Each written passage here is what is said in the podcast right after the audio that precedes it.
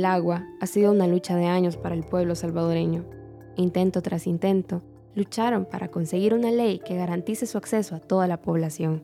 En el 2021, el partido Nuevas Ideas, fundado por el presidente Nayib Bukele, ganó la mayoría de diputados en el órgano legislativo, y esto le ha dado la facultad de aprobar todo lo que se le antoje al mandatario.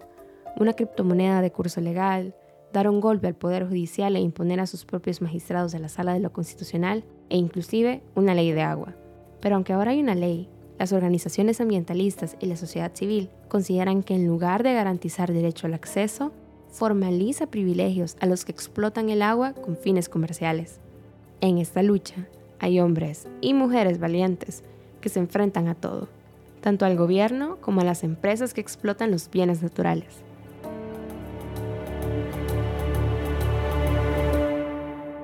Esta es la historia de Arely Salas, Pertenezco a la Asociación de Sistemas Comunitarios de Agua del municipio de Suchitoto. Eh, siempre he sido una mujer desde pequeña que me ha gustado el tema ambiental y la protección de este en todas sus áreas. Resistir para vivir en Centroamérica es una serie podcast que rescata las historias de mujeres centroamericanas de El Salvador, Honduras y Guatemala. Mujeres que día a día se enfrentan a la violencia y a estados que no las escuchan, mujeres que están atascadas en una sociedad que busca silenciarlas, pero a pesar de todo siguen alzando sus voces y resistiendo. Este podcast es una producción de Gato Encerrado, en colaboración con Agencia Ocote y Radio Progreso. Cuenta también con el apoyo de Oxfam International y la red de medios centroamericanos Otras Miradas. Mi nombre es Marcela Benítez. Y yo soy Gloria Olivares, y esto es Resistir para Vivir en Centroamérica.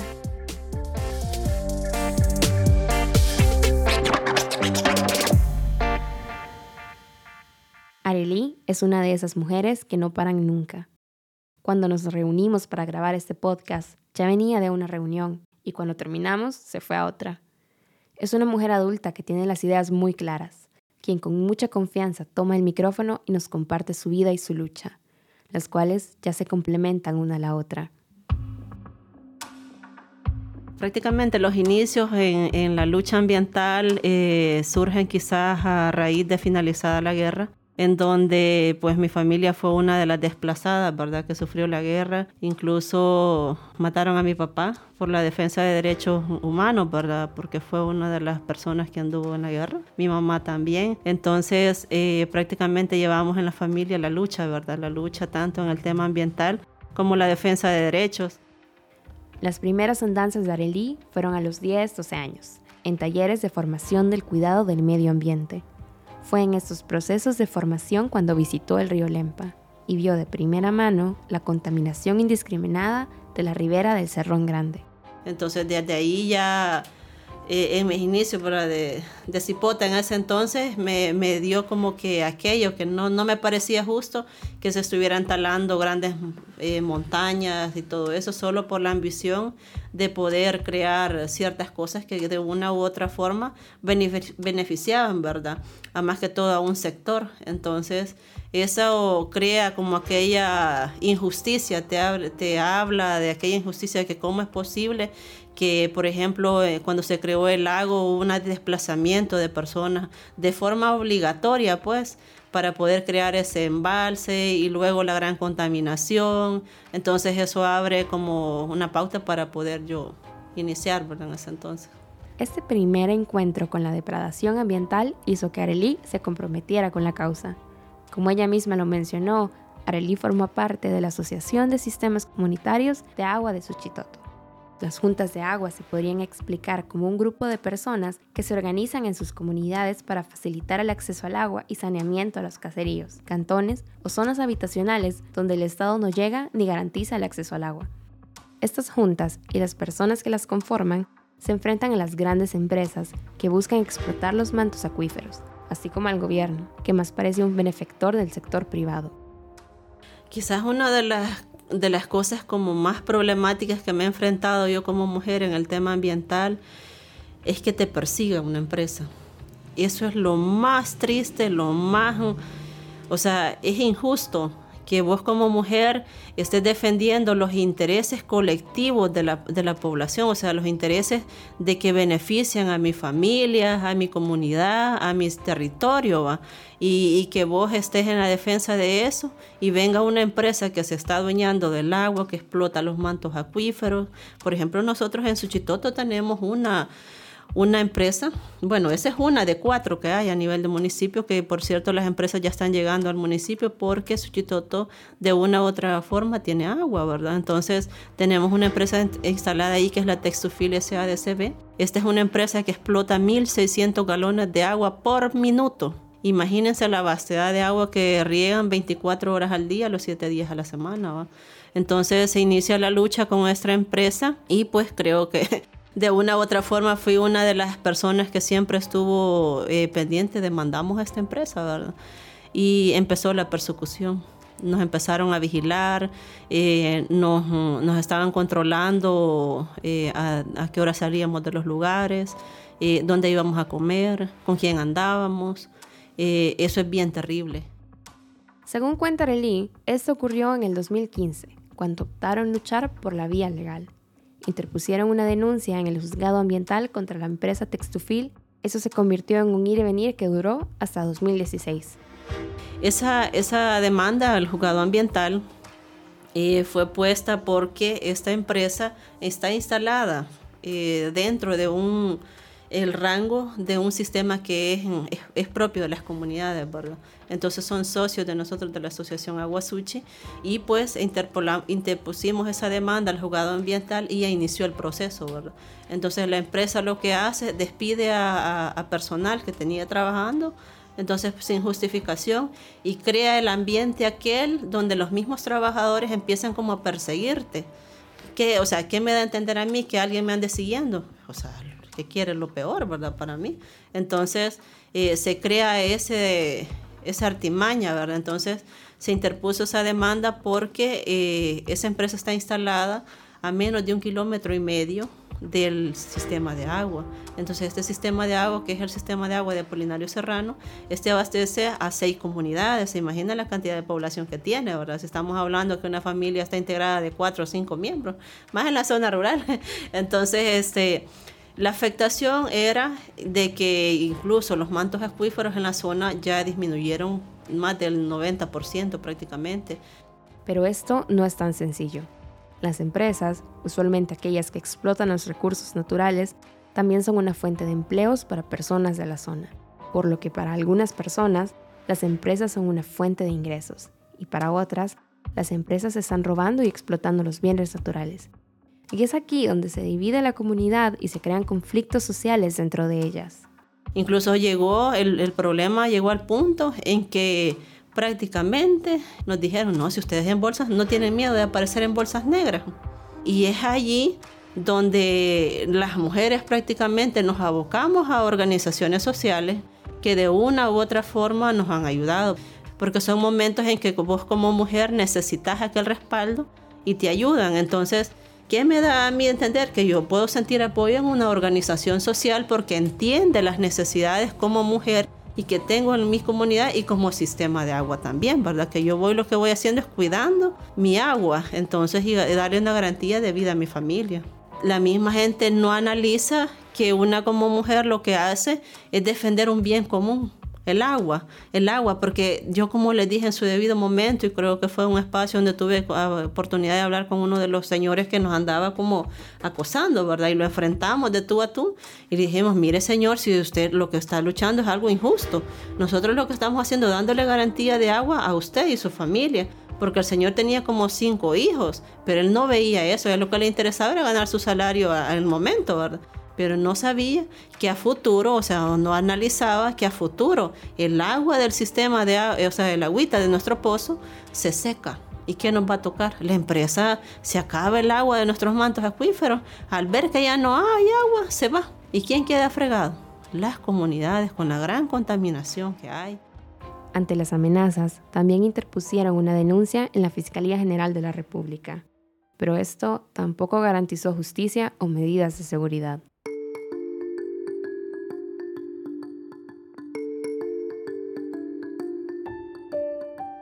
El mundo atraviesa una crisis humanitaria provocada por la pandemia de COVID-19, que se agrava por problemas preexistentes provocados, en su mayoría, por las grandes industrias extractivistas.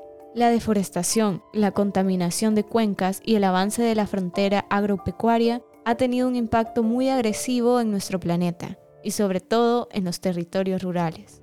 Esto produce que estas zonas sean riesgosas para las comunidades, especialmente para las mujeres defensoras, quienes no solo son perseguidas por su labor, sino por el hecho de ser mujeres.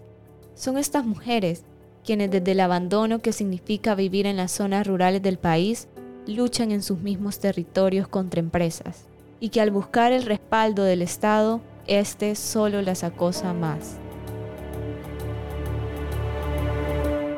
Esta historia se repite en los diferentes rincones del mundo, así como en nuestra región centroamericana.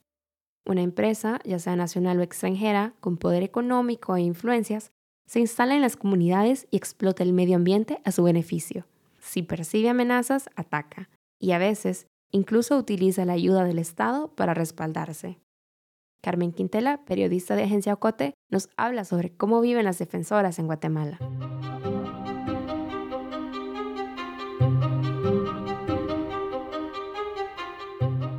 La Unidad de Protección a Defensoras y Defensores de Derechos Humanos, conocida como UDEFEGUA, registraba en 2020 1.055 casos de agresiones a defensores y defensoras de derechos humanos en Guatemala. De estos casos, 244 correspondieron a agresiones contra defensoras y defensores del territorio, ambientalistas, campesinos y campesinas, y organizaciones de desarrollo que se dedican también a la defensa del territorio y los recursos naturales.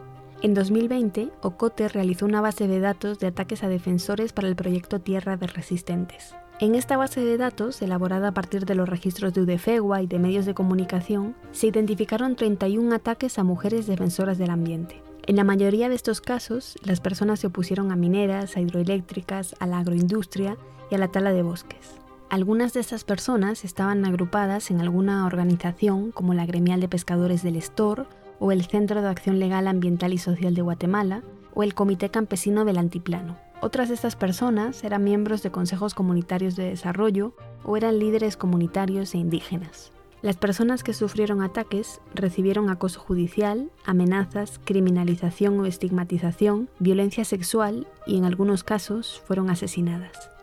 Las mujeres han tenido un papel de liderazgo en muchos de los casos de defensa del territorio y del ambiente en Guatemala.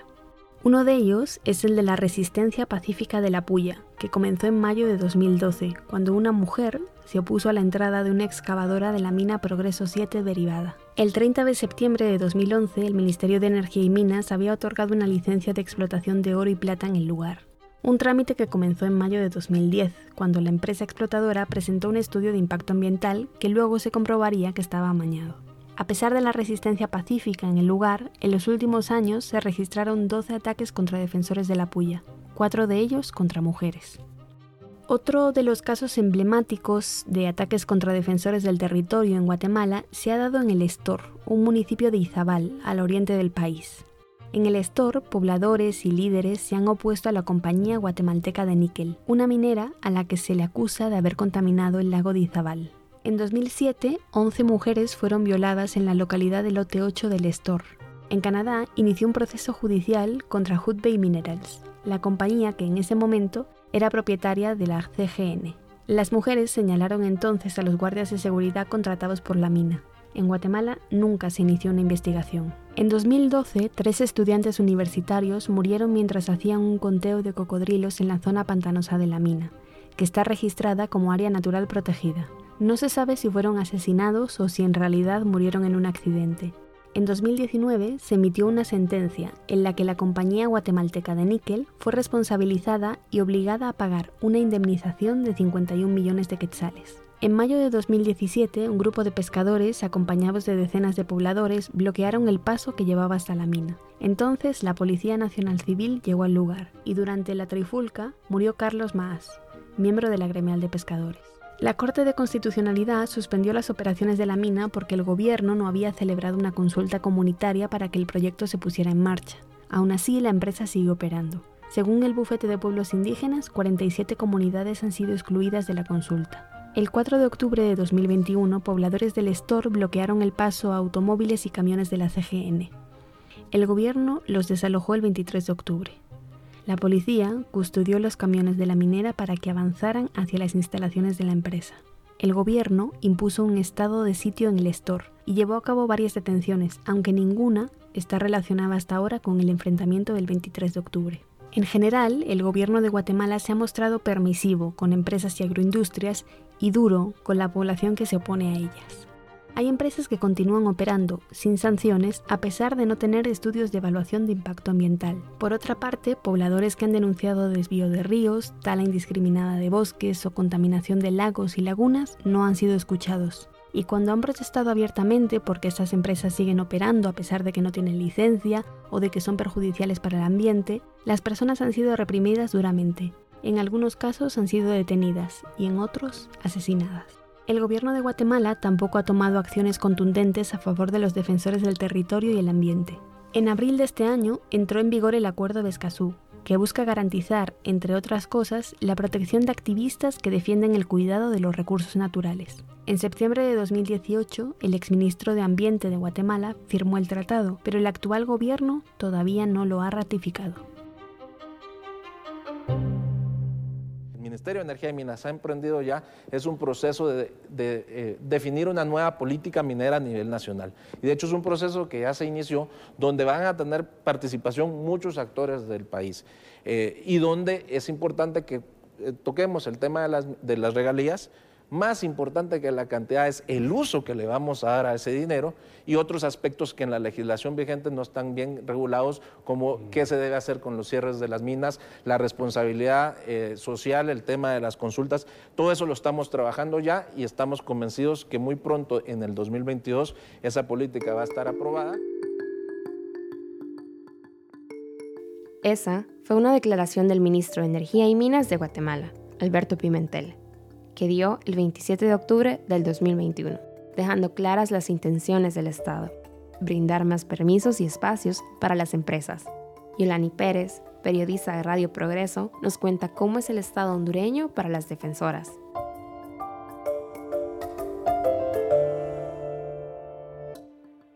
Un tercio del territorio hondureño está concesionado. El estudio Territorio en Riesgo 2 contabiliza un total de 540 concesiones mineras y 307 proyectos de generación de energía. Ese concesionamiento inconsulto y arbitrario de territorios, en particular para el extractivismo, ha sido fuerte en Honduras en la última década, desatando una serie de conflictos socioterritoriales en los cuales la protagonista es la mujer. En la actualidad no hay un dato exacto que indique cuántas mujeres en Honduras están luchando en sus comunidades y territorios. Lo que sí se sabe es que son cientos de mujeres que ahora se declaran defensoras de sus tierras, ríos y territorios, situación que ha provocado incremento en persecuciones, criminalización y procesos de judicialización. Para este año 2021, la Red Nacional de Defensoras de Derechos Humanos en Honduras preparó un boletín a partir de las alertas defensoras, que es un instrumento para la denuncia pública inmediata sobre agresiones a defensoras. Son el foco rojo de la emergencia. 2021 se emitieron 22 alertas, de ellas 11, o sea el 50%, corresponden a defensoras de tierra, territorio y bienes comunes de la naturaleza. El otro 50%, siete fueron en contra de luchas feministas y defensoras del derecho de las mujeres a vivir una vida libre de violencia. El resto lo constituyen agresiones en el marco del derecho a la verdad, justicia y reparación y otras relacionadas con la migración y también la defensa del derecho a la educación. Entre las organizaciones que más ataques han recibido se encuentra la Organización Fraternal Negra de Honduras, OFRANE. En los últimos años, según este registro de la Red Nacional de Defensoras, esta organización se ha convertido en la más atacada por múltiples perpetradores y ha vivido todas las agresiones posibles, hostigamiento, desprestigio, procesos de criminalización, judicialización, asesinatos y desaparición forzada, además de la comunidad indígena Tolupán de Locomapa en Lloro, que fue objeto de múltiples asesinatos y violencia a manos de terratenientes y madereros. La otra fue la agresión en contra de la organización de mujeres Codinca, quienes sufrieron un asalto a sus oficinas y sustracción de documentación. Ellas habían presentado un recurso de inconstitucionalidad para que el Estado no le asignara a las Fuerzas Armadas el control de la producción agrícola. De las alertas vinculadas a las luchas de las mujeres, destacan las relacionadas con el asesinato de Keila Martínez en las celdas de la Policía Nacional en La Esperanza Intibucán. Buscando justicia, su familia y compañeras han encontrado persecución,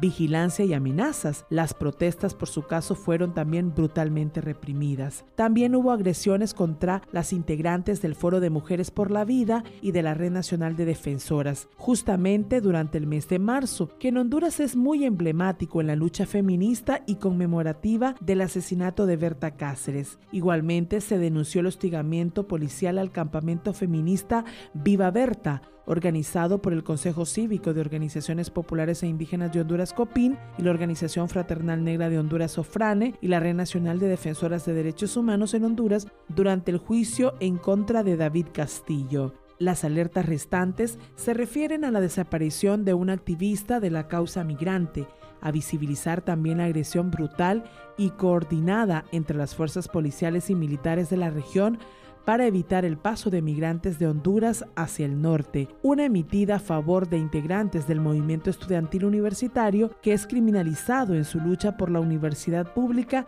desde el año 2017, y la alerta que se emitió en contra del tribunal que conoce el juicio del coautor del asesinato de Berta Cáceres por oponerse a la presencia de observadores internacionales de derechos humanos en el mismo desde las diversas organizaciones en Honduras se denuncia que por sus acciones directas y omisiones intencionales, las agresiones contra las defensoras son responsabilidad del Estado hondureño.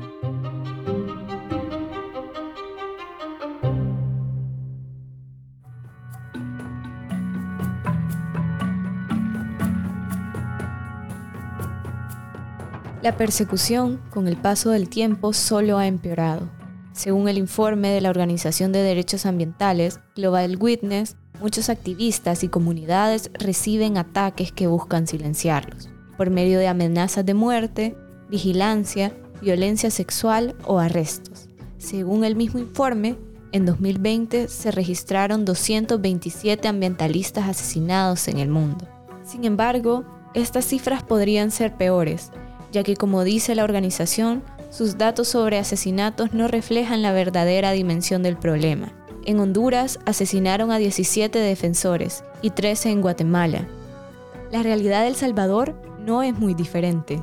En el país no existen leyes o políticas públicas que protejan a los defensores. En 2020, el presidente de El Salvador, Nayib Bukele, al que la mayoría conoce como el presi más cool del mundo, tuvo en sus manos la posibilidad de proteger a los defensores del medio ambiente, pero no lo hizo. En cadena nacional, Bukele afirmó que el gobierno no firmaría el acuerdo de Escazú, debido a que no estaba de acuerdo con algunas cláusulas. Hoy por hoy no lo vamos a firmar porque no estamos de acuerdo con algunas cláusulas del acuerdo. Pudiéramos firmarlo luego, aunque ellos han puesto una fecha límite, estoy seguro que podemos firmarlo luego si se arreglaran algunas cláusulas el acuerdo de Escazú permitiría que el país adoptara medidas para la protección de personas defensoras del ambiente y se establecieran acciones para la participación ciudadana en las decisiones ambientales. Pero con la negación de Bukele para firmar el acuerdo, solo demostró el poco interés que tiene su gobierno en temas ambientales y en la protección de hombres y mujeres defensoras de los bienes comunes. Eso no es todo también fue aprobada una ley de agua al gusto y satisfacción de las empresas. La ley permitirá a entes privados explotar más de 365 mil metros cúbicos por año, sin tener límites de extracción de agua, con permisos de hasta 15 años. Asimismo, reconoce a las juntas de agua como organizaciones sin fines de lucro, pero éstas deberán pagar cánones que son una especie de impuestos por facilitar el agua a comunidades donde el Estado no llega. Este cobro es similar al que deben pagar las grandes empresas que comercializan con el agua. En 2021, el Ministerio de Medio Ambiente registró, hasta el 26 de noviembre, 214 casos de denuncias ambientales. 70 de estos casos son por construcción de actividades en zonas frágiles, 38 casos de extracción de materiales pétreos y 30 casos de contaminación por actividades productivas. Yo no sé por qué todavía se crea que el concepto de que están haciendo un buen trabajo. Mentira. No, no hay una ley que dé un respaldo, una garantía del derecho humano al agua en las comunidades. Entonces, por ejemplo, lo, en la ley aparece que nosotros las juntas de agua somos autoabastecidos. Momento, les digo yo. No nos comparen con grandes empresas extractivistas a nivel del país. No me comparen el, sistema de agua que tal vez saca unos dos galones por minuto, ¿verdad? A que saque 1.600 galones por minuto. No. Ojo con eso. Un llamado a los diputados, ¿verdad? Que no, no, sean, no, no se burlen del pueblo salvadoreño, pues no lo hagan. En los tres países de esta región, la voluntad política es nula y los intereses de las grandes empresas se alían con los del Estado. Para Arely, en la denuncia contra la empresa tampoco se hizo justicia. Y a pesar que el juzgado ambiental brindó medidas cautelares, la empresa sigue operando. Prácticamente el juez ambiental en ese entonces estaba el, juez Lizama, que actualmente las leyes por una u otra forma eh, lo destituyeron. Y pues el señor hizo un buen trabajo en ese entonces, puso, emitió medidas cautelares y pues las emitieron sí, pero hasta como un máximo de tres meses. En tres meses la cuestión no se ha olvidado y te dejan como un poco sin sabor de boca, ¿verdad? Entonces, todavía actualmente en el 2018 existía todavía ese problema, ya las medidas cautelares ya no abarcaban hasta ese espacio, pero la empresa siempre siguió, ha seguido y seguirá quizás explotando el agua. Uno porque prácticamente el Ministerio de Medio Ambiente no, no hizo nada, entonces te deja aquel sin sabor de mal de boca, ¿verdad? Como vos como mujer, ¿de qué sirve andar en la lucha ambiental?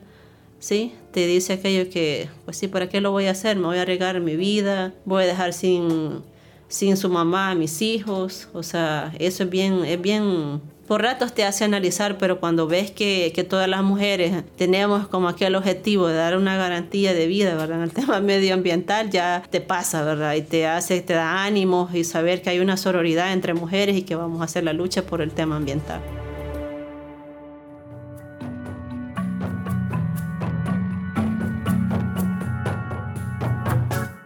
El Salvador, en septiembre de 2021, se dio un golpe al sistema judicial desde el oficialismo, que ha concentrado el poder legislativo y ejecutivo.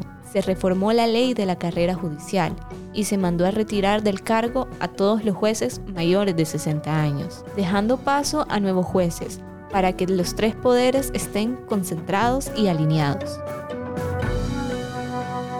Pero aún ante los despliegues de poder del actual gobierno salvadoreño, Arely no tiene miedo. No me da miedo que el gobierno tome represalias contra mí. No me da miedo, ni le voy a tener miedo al gobierno. Aunque me he enfrentado a otro tipo de gente y cuanto más al gobierno, no. Si muero por eso, no importa. Pero no, no le tengo miedo. Así que, y lo voy a seguir haciendo, seguiré luchando por el tema ambiental. Y nuestras juntas de agua creo que eh, tenemos peso en eso entonces, y las comunidades también. Y que no se equivoquen, el pueblo salvadoreño va a despertar y va a despertar y le va a doler. ¡No tengamos miedo, compañeros y compañeras! Este día salimos con valor como sociedad organizada. Desde septiembre de 2021 han ocurrido concentraciones en contra de las acciones tomadas por el gobierno salvadoreño. Salir a las calles no es algo usual para el pueblo salvadoreño, y mucho menos con aglomeraciones tan diversas estudiantes, excombatientes, personas del sector privado, pueblos indígenas, entre otros, que aunque el gobierno de Nayib Bukele trate de minimizar las movilizaciones diciendo que son un 3% de la población, ordena retenes policiales que frenan a personas del interior del país que viajan para asistir a las marchas. Quizás una de las cosas de, decirle eh, a todas las mujeres, ¿verdad? O sea, si tengo la oportunidad de que me escuchen, que si están en sus casitas, si están en el lugar donde estén a nivel de país o en el rincón, donde sea, que llegue este mensaje, que si hay más mujeres líderes que les dicen vamos a la marcha a defender esto, esto que no se instale una empresa en nuestro territorio, que no talen una montaña, que, que miren, que salgan, dejemos todo lo que tenemos que hacer, porque si no salimos de nuestras casas también ahí sí la vamos a ver fregada, ¿verdad? Entonces, eh, hacer ese llamado a que nosotras las mujeres tenemos el poder, que despertemos y avancemos que en la lucha. Y si ya hemos logrado derechos, los hemos hecho con, con lucha de calle y lo vamos a seguir haciendo. Arely es una mujer valiente, comprometida con defender y hacer respetar sus derechos. Es un ejemplo de lucha y resistencia y de valor y de coraje. Los derechos no los hemos ganado así por la buena, los hemos ganado a la mala y lo creo que lo vamos a seguir haciendo. Con organización, determinación y coraje, las mujeres de la región luchan para defender la vida, aunque tengan en contra todo un sistema que las reprime, las violenta y empobrece. Pero estas no han necesitado un Estado para que las proteja. Y a muchas de las defensoras y defensores, esta lucha constante y esta defensa de sus territorios les cuesta hasta la vida. Conozcamos las causas que defienden y defendámoslas con ellas, porque no solo se están defendiendo a sí mismas, sino a toda una comunidad y a todo un patrimonio, como lo son los recursos naturales y el medio ambiente. Esto fue Resistir para Vivir en Centroamérica.